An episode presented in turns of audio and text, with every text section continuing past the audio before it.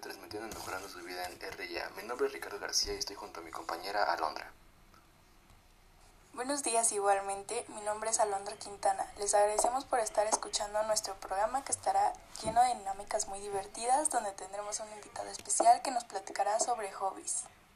Así es, como lo escucharon, un queridísimo amigo nos acompañará el día de hoy para platicarnos sobre cómo lidiar con este aburrimiento de terror, pero antes que nada, Alondra, ¿sabes qué es un hobby? No lo tengo muy claro, pero según yo es una actividad que practicamos en nuestro tiempo libre como distracción después de un día pesado para relajarnos un rato. Y esto es en lo correcto, por eso es tan importante que durante esta cuarentena que está llena de mucho estrés y distanciamiento, aprendamos sobre cómo divertirnos, relajarnos y alejarnos de la realidad un rato. A continuación llegó nuestro invitado, una persona que estimo mucho y es muy profesional en estos ámbitos. Adelante Daniel. Muchísimas gracias por tus estimaciones, Ricardo. Mucho gusto a nuestros oyentes y a los locutores. Estoy muy agradecido por estar en este programa, pero ¿qué pasó con mis modales, verdad? Mi nombre es Daniel Domínguez y les vendré a hablar sobre algunas ideas para no aburrirnos en estos tiempos. En primer lugar, se considera un hobby una actividad no obligatoria donde podemos pasar el rato, disfrutar diferentes actividades fuera de lo que hacemos diario, algo para distraernos y pasarla bien. Si les soy honesto, antes de que empezara la cuarentena yo no había estudiado esto como tal a fondo, pero desde que me llegó el aburrimiento, la desesperación de no convivir, hasta llegué a pasar situaciones de depresión y ansiedad, me puse a ver sobre cómo podía evitar esto y así llegué a estas actividades que ahora les compartiré. Me ayudaron muchísimo y espero a ustedes también les puedan funcionar. Número 1. Aprender a cocinar. En lo personal aprendí a hacer muchas cosas nuevas, intenté repostería. Esta es una actividad que ayuda a la convivencia en la familia, ya que entre todos pueden apoyarse y hacerlo juntos. Número 2. Bailar. Se lo recomiendo mucho porque al hacerlo ayuda a no estresarse tan fácil y al mismo tiempo es muy bueno para hacer un poco de ejercicio. Número 3. Leer un libro siempre ha sido una buena idea hasta antes de la pandemia, ya que te da conocimiento y ayuda a tu comprensión lectora. En algunos casos te ayuda a expresarte mejor y tener un vocabulario más amplio.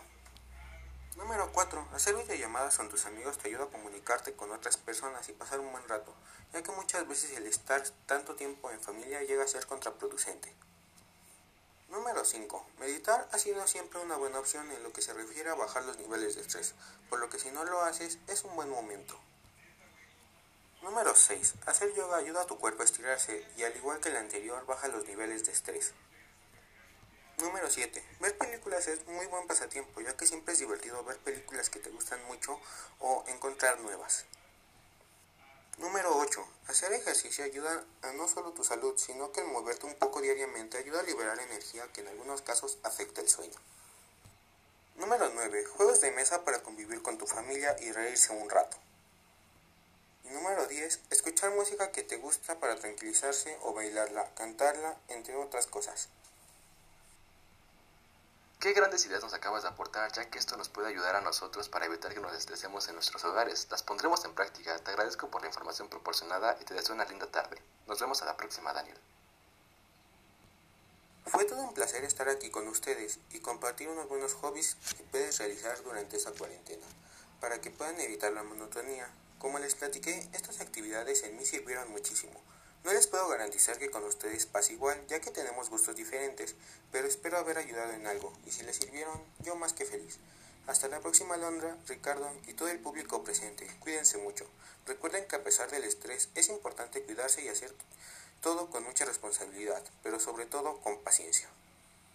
Muchísimas gracias Daniel por toda esta información súper interesante. Y sí, tienes razón, todos tenemos gustos muy diferentes. A mí, por ejemplo, cocinar no me gusta para nada. En vez de ayudar a que me relaje, me estresa.